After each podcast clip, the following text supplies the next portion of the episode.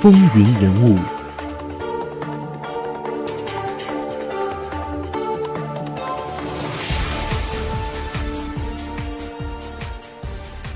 听众朋友们，大家好，欢迎收听《风云人物》，我是华丽。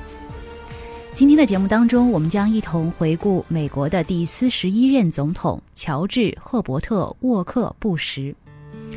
布什家族迄今为止出了两名美国总统，一位我们尊称他为老布什，另一名就是小布什。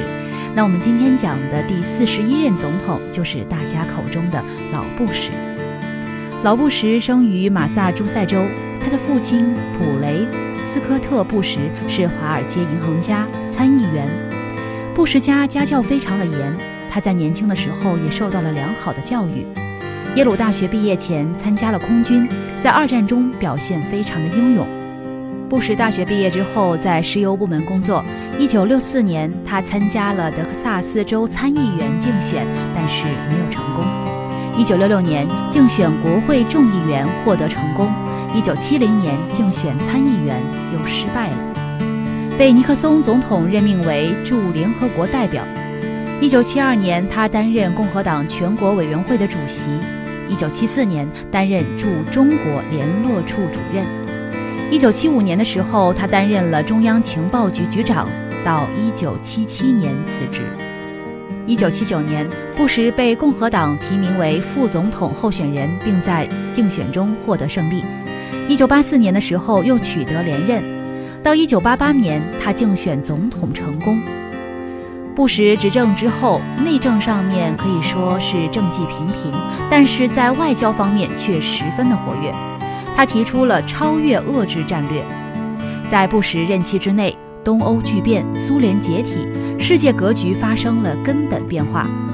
布什提出了新大西洋主义，调整与盟国的关系。一九九一年，发起了沙漠风暴的军事进攻得胜。布什以此为契机，提出了建立世界新秩序的主张。一九九二年的时候，他谋求连任，但是失败。布什非常喜欢运动，曾经在大学的时候担任过垒球队队长。他还爱好打网球和高尔夫球。七十年代的时候，布什担任美国驻中国联络处主任期间，他和夫人芭芭拉经常骑着自行车穿行于北京的大街小巷，既健身又能够直接了解中国社会，接触普通的百姓。这位来自汽车王国的外交官的行为一时被传为佳话，有人把布什称为骑自行车的大使。布什夫妇骑车在天安门城楼前的留影也一再的出现在报刊杂志上。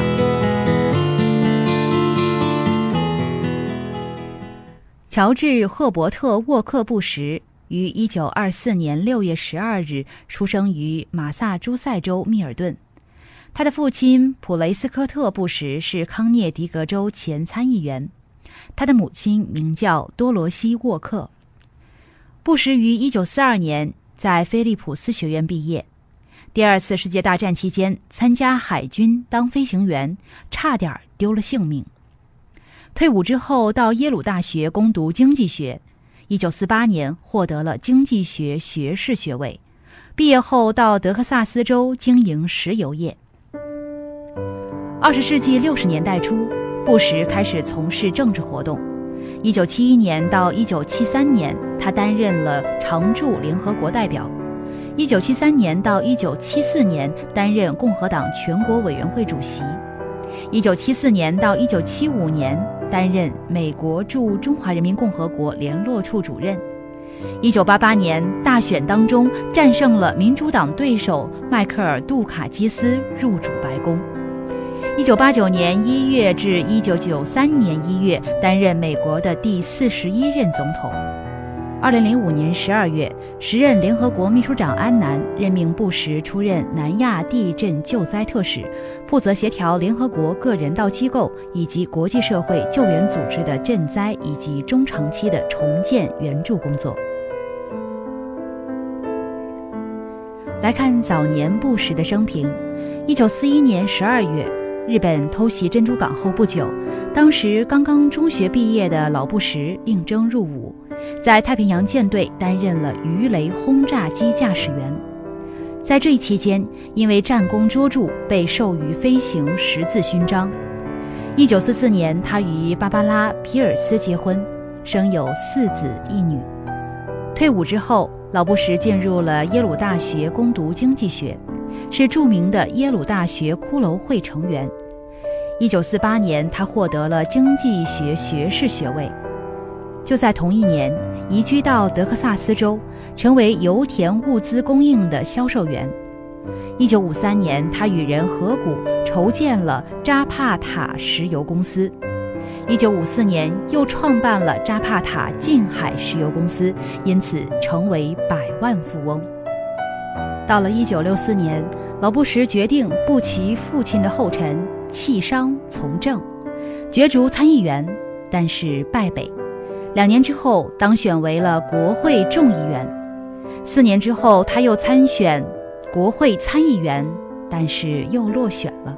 一九七一年被尼克松任命为任美国驻联合国大使。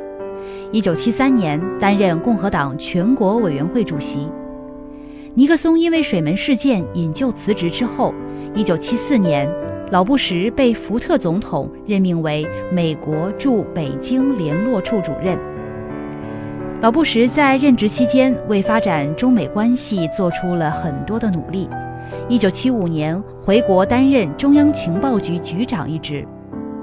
一九七七年，民主党的总统卡特上任之后，暂时离开了政府，老布什重返商界。一九八零年总统大选时，被里根提名为副总统候选人。在里根执政的八年期间，老布什在内政、外交上都鼎力相助，受到里根总统的信赖和器重，被称为最好的副总统。一九八八年的总统大选时，布什在里根的积极支持下参加总统竞选，经过艰苦的拼搏，击败了民主党总统候选人杜卡斯基，成为美国第四十一任总统。他执政四年，在外交上取得了显著的成绩。一九八九年五月，宣布对苏联实行超越遏制战略。十二月份，与苏联总统戈尔巴乔夫在马耳他会晤。一九九零年五月三十一日至六月三日，与苏联就削减战略性核武器。销毁和不生产化学武器、监督和检查地下核试验等有关军备控制等问题达成了协议，并与戈尔巴乔夫签署了协议。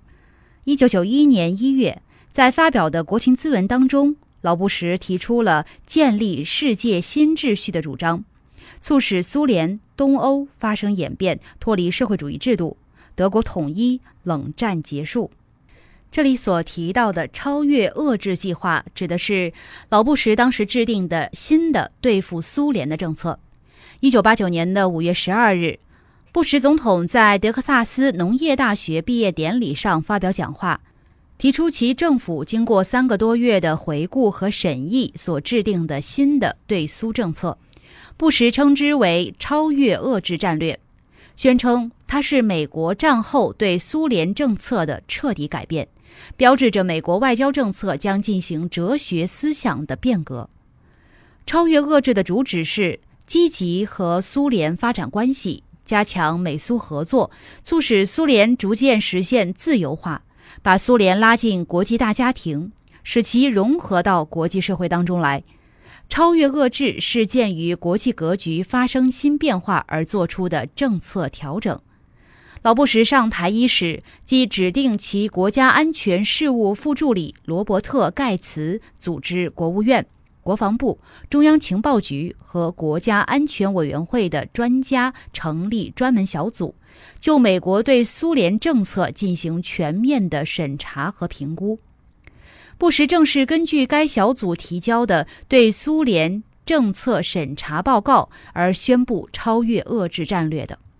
这一战略强调，今后美国和北约组织对苏联政策的主要重点将转向更多的同苏联的公开性和经济改革打交道，在对苏联保持警惕的同时，充分利用当前国际形势缓和，发挥美国的相对优势，抓住戈尔巴乔夫的新思维所提供的历史机会。运用经济、政治。文化和意识形态等手段，特别是以经济援助为诱饵，用和平演变的方式，最终改变苏联制度的基础，使苏联同过去的政策彻底决裂。而对苏联国内，使其实现政治多元化和经济自由化；对外，要使苏联采取不干涉主义。重新回到世界秩序中来，成为国际体系中的正式成员。要使苏联的这种变化不受苏联某一个人的观点、权力和在位时间的长短的影响，能够长期的巩固下来。而我们刚才也提到了美国全球战略新构想，这个构想的主要内容是建立一个稳定而安全的世界。他是在一九九零年九月十一日，老布什对国会两院联席会议正式提出的，建立一个稳定而安全的世界。一方面巩固遏制的成果，保持同苏联抗衡的军事力量；另一方面，有效地应付地区冲突以及诸如环境污染、武器扩散、毒品走私、恐怖主义、全球经济等超越国界的问题。按照美国的价值观，在全球巩固和推进自由与民主，促进政治多元化和自由市场经济，为实现以上目标，美国将要充当领导角色，以联盟为基础，协调联盟各国的集体行动，共同分担责任，争取美苏合作，建立美苏合作体制。以军事力量为后盾，确保美国在世界各地的利益，维护地区稳定，发挥国际组织，特别是联合国的作用，强调解决全球经济问题对建立世界新秩序的重要性。